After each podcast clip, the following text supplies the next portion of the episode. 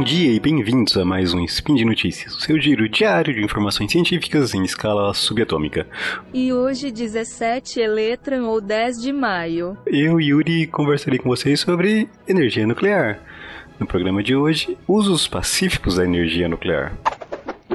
Speed Notícias.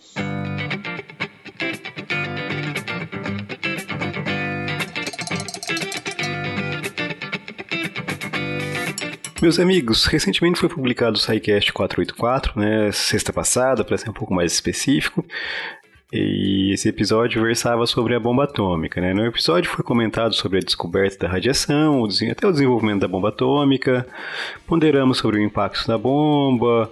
O episódio é muito bom, se ainda não ouviu, dá uma olhada lá, que vale muito a pena. Bom, hoje eu queria falar com vocês sobre outros usos da energia nuclear, né? A bomba é um uso terrível, levou à morte centenas de milhares de pessoas na Segunda Guerra, o seu poder de destruição ficou bem evidente. É, hoje, as grandes potências nucleares têm capacidade de destruir toda a humanidade em uma eventual guerra nuclear, mas não vamos falar disso aqui, né? então escutem lá o episódio se ainda não o fizeram. É, mas a energia nuclear ela permite muitos outros usos, certo? Então a energia nuclear permite muitos outros usos. Então eu queria comentar sobre, sobre esses outros usos, né?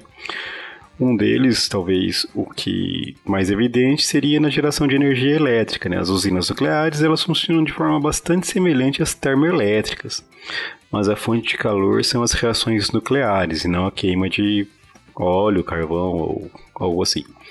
Então essas reações geram, geram calor. Bom, existem alguns tipos de usinas diferentes, mas basicamente esse calor é convertido em vapor e o vapor então é usado para mover turbinas e assim gerar energia elétrica. Recomendo que escutem os episódios sobre Chernobyl, os episódios dois, é, 335 e 336, né, 335, 336, onde esse funcionamento foi explicado com mais detalhes e a gente comenta lá sobre o acidente que ocorreu lá em Chernobyl. As usinas nucleares são, inclusive, consideradas como alternativas na busca da diminuição de, de, emissão de gases do efeito estufa, né? Uma vez que não há queima de combustível, elas não emitem CO2, né? Existe a questão do lixo nuclear gerado, né? O lixo radioativo, mas é, de forma geral, ela é uma forma uma energia bastante limpa. Bom, também tem o uso de radiação, de energia nuclear na medicina, né? Os exames de raio-x são o exemplo mais óbvio. Acredito que todos já realizaram em algum momento né, um raio-x, mas existem outros usos, né? A radioterapia usa fontes de radiação, frequentemente, frequentemente cobalto 60 e césio-137, né? São a radioterapia do tratamento de câncer. Quanto ao césio, né, temos o episódio do SciCast 216, que a gente comenta lá sobre o, acidente de, de Goiânia, né? O episódio faz referência aos 30 anos do acidente de Goiânia, no qual uma máquina de radioterapia com césio 137 foi violada também. Recomendo que escutem esse episódio. Outros usos na medicina, a gente temos a gente tem o iodo 131, que é usado em exames da tireoide, né, uma pequena quantidade dessa solução contendo esse isótopo é ministrado para o paciente e assim permite observar né, a glândula tireoide, a dinâmica de absorção, como funciona, como está o funcionamento dessa glândula. Uh, além disso, a gente tem os exames de cintil... desculpa, temos os exames de cintilografia, onde Technicio 99 permite mapear diversos órgãos, né? Temos cintilografia renal, cerebral, hepatobiliar, pulmonar, óssea.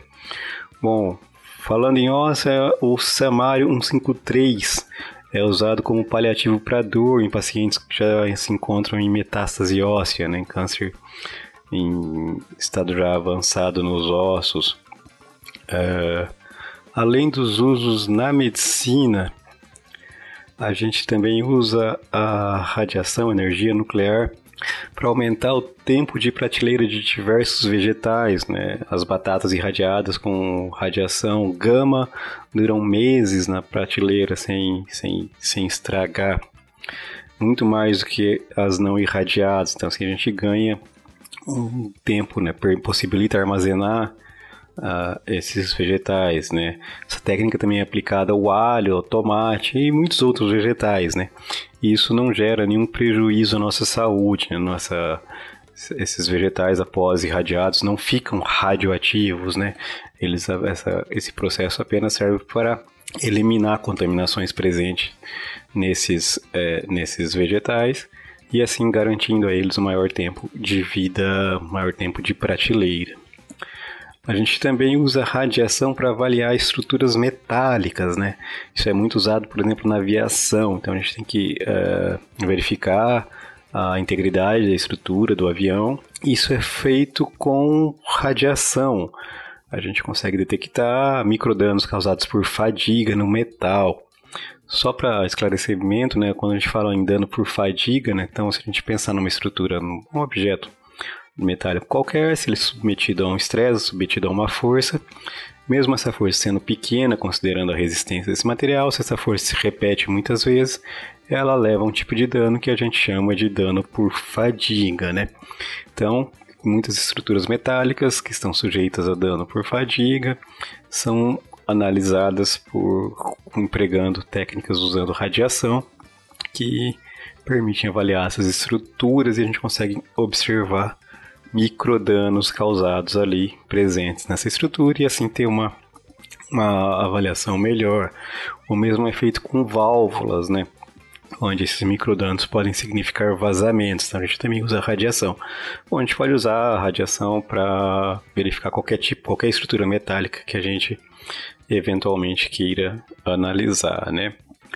Uh, os isótopos radioativos também são usados para estudar o metabolismo das plantas e animais. Então a gente ministra um determinado isótopo, o isótopo aí vai variar conforme o que exatamente a gente quer estudar e verifica como ele passa, né, como ele se transforma, né, para onde ele vai exatamente ali dentro do organismo, assim a gente consegue observar como ocorre esse, esse metabolismo e consegue aprender muito sobre esses organismos. Isso já gerou e continua levando avanços na medicina, na agricultura.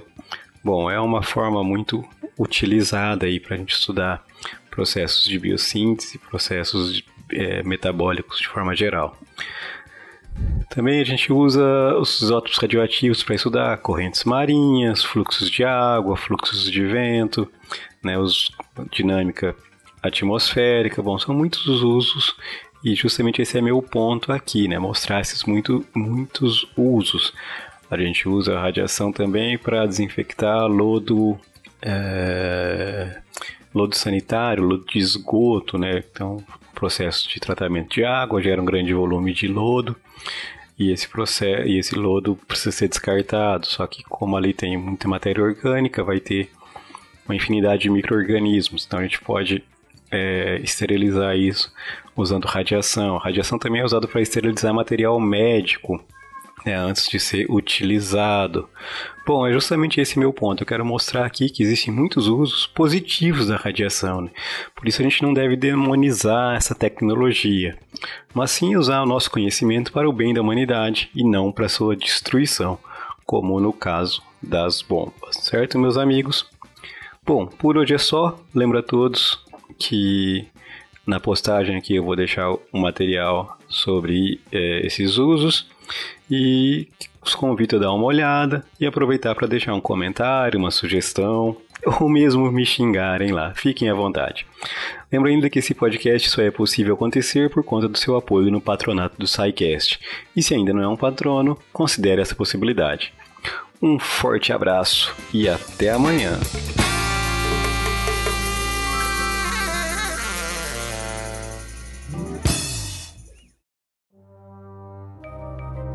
Este programa foi produzido por Mentes Deviantes. deviante.com.br.